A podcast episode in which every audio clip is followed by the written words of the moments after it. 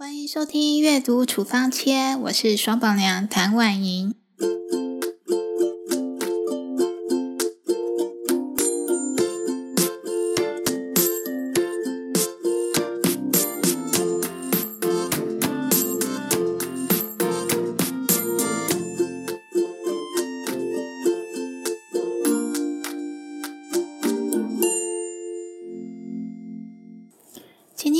和大家分享的书呢，叫《我啊走自己的路》。之所以分享这本书呢，是因为双榜娘觉得自己的人生经历和作者的有点像。第一点，作者在成为全职妈妈之前，曾经当过一阵子的代课老师。双榜娘来中国生活之前哦，也曾经在台湾当过十年的幼儿园老师。第二点，作者在成为全职妈妈许多年之后，才想起来自己年轻时的梦想是写作。之后，在六十三岁那一年，出了人生的第一本书。关于这一点，双宝娘是比作者幸运了一点。我是从二零一四年开始写作的，经营脸书专业，然后在四十三岁那年，也就是去年二零一九年，出了人生的第一本书。不过，人家作者第一次出书就拿了日本两大文学大奖哦。最厉害的是我啊，走自己的路。这本书已经被翻拍成电影喽，而且还是由我个人非常喜欢的日本演员田中裕子和长井优主演的。田中裕子就是演阿信的那一个，大家应该都很熟悉吧？电影据说会在今年底上映哦。这本书双宝娘是在微信读书上看完的。微信读书上有一个功能叫做热门划线，是双宝娘个人非常喜欢的功能哦。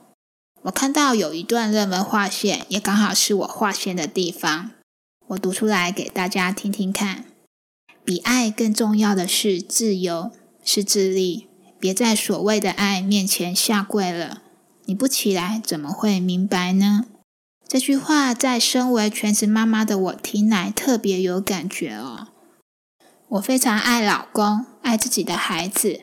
有一段时间没人逼我在爱面前下跪，可是我却一直躺在那里不想起来。那段时间是我们一家人刚从台湾过来中国生活的第一年。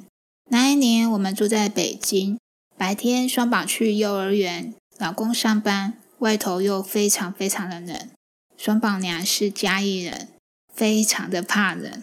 北京的气温大概有十个月，对我来说都像冬天。加上本身是内向型人格，常常一个人窝在家里。有时候我一个人窝在家里，有点闲得发慌。就算再怎么喜欢做家事、布置环境，也总会有做到尽头的时候嘛。那种时候，我就会开始胡思乱想。如果我老了怎么办？一想到就掉眼泪，觉得自己特别没有用。一旦老公、孩子不在，我的价值就消失了。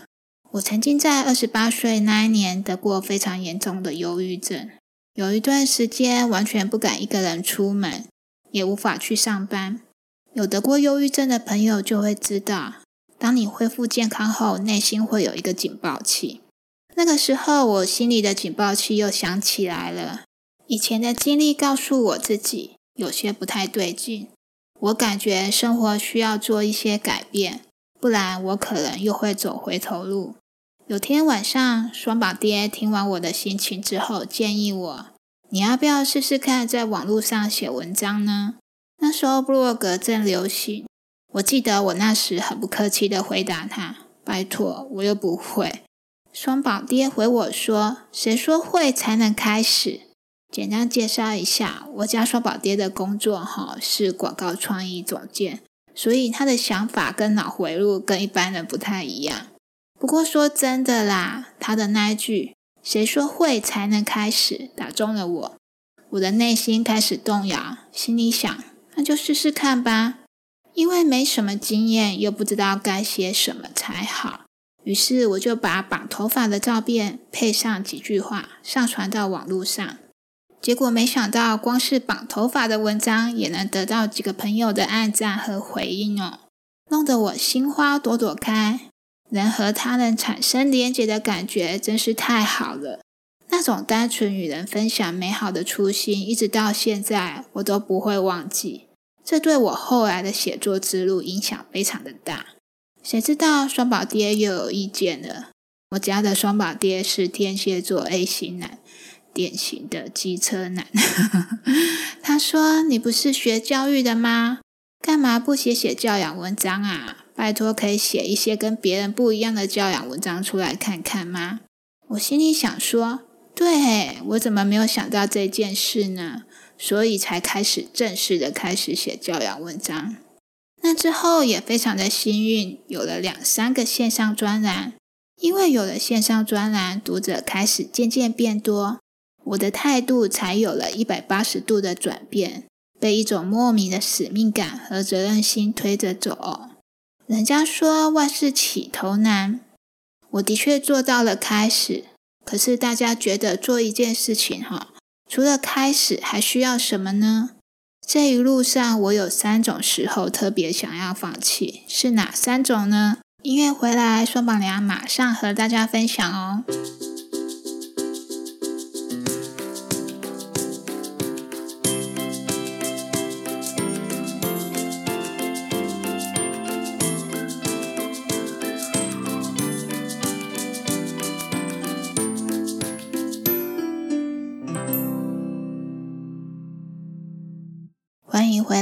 读处方签，我是双宝娘。大家应该已经猜到了啊，突破万事起头难，终于开始走自己的路了，还需要做到好好坚持。大家看我总是很坚持的样子，其实老实跟大家说，我在写作这条路上一直都有想要放弃的念头，尤其是下面这三种时候。第一种时候，生活中有新的挑战出现。我记得双宝刚读小一的时候，因为我人在上海嘛，我的生活上突然有很多新的挑战和文化冲突要去面对和解决，而这些其实都需要付出非常庞大的心力和时间。那时我真的非常非常的想要放弃写作，加上双宝爹的工作是高工时，我一个人真的有点应付不过来。后来我决定在生活中做一些改变。以前呢，我是一个做什么事情都会要求完美的人，光是当个妈妈就已经够累够呛的。但是这时候已经有了写作嘛，为了同时兼顾家庭和写作，我开始放弃完美，也放过自己。以前啊，我做事都要求要达到自己的一百分，为了写作，我降低分数变成六十分。多出来的四十分就能分到写作啦。不过啊，我想跟大家说，这中间的分配是很弹性的。如果有心力、有时间，就多写一些文章；如果没有办法的时候，那段时间就好好专心照顾自己和家人。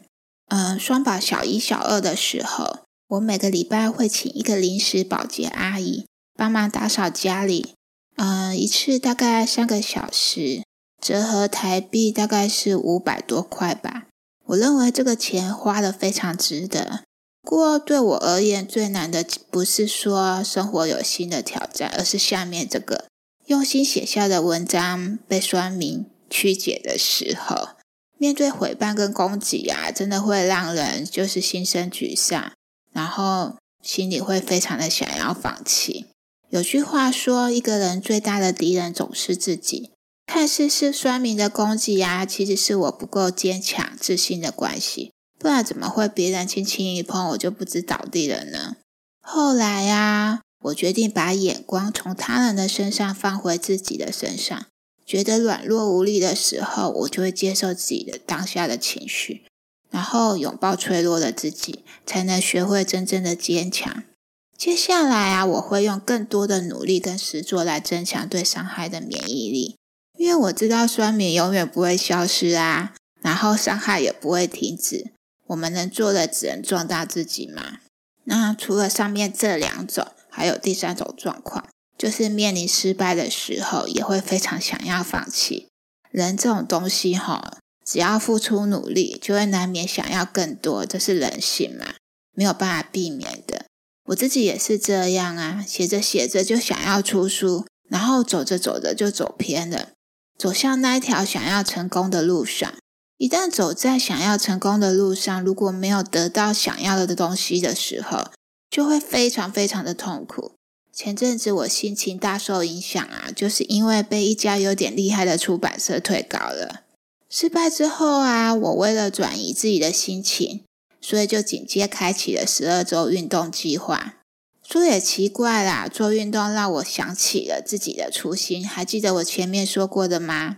我的开心是因为重新找回与人的连结，也喜欢单纯与人分享美好的过程。既然如此啊，我就应该要知道，我写作的目的是长久的跟文字在一起，和大家产生连结嘛。并不是为了要出书。后来啊，我也渐渐接受一件事情，就是努力常常不会有结果。说也奇怪，当我接受了之后，我发现我自己又走回原本属于自己的那条路了。那属于我的这条路啊，是长怎样的路呢？这条路没有太多的花花草草，而且还是一条崎岖不平的小路。可是呢，却是最适合我的一条路。偶尔会被石头绊倒。却听得到虫鸣鸟叫。最重要的是，走在属于自己的这条路上，我很开心。所以一路走到了这里，并不是说双宝娘能力比较强或比较聪明，我只是做到了开始和坚持罢了。音乐回来，双宝娘将和大家分享一个很美好的故事哦。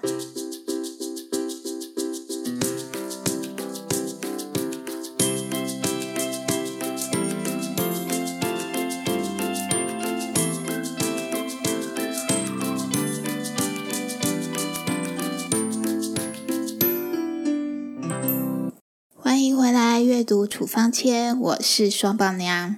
之前有个朋友问我，他说他觉得我们两个人的家庭环境很类似，老公也是高工时，但他只有一个小孩，我有两。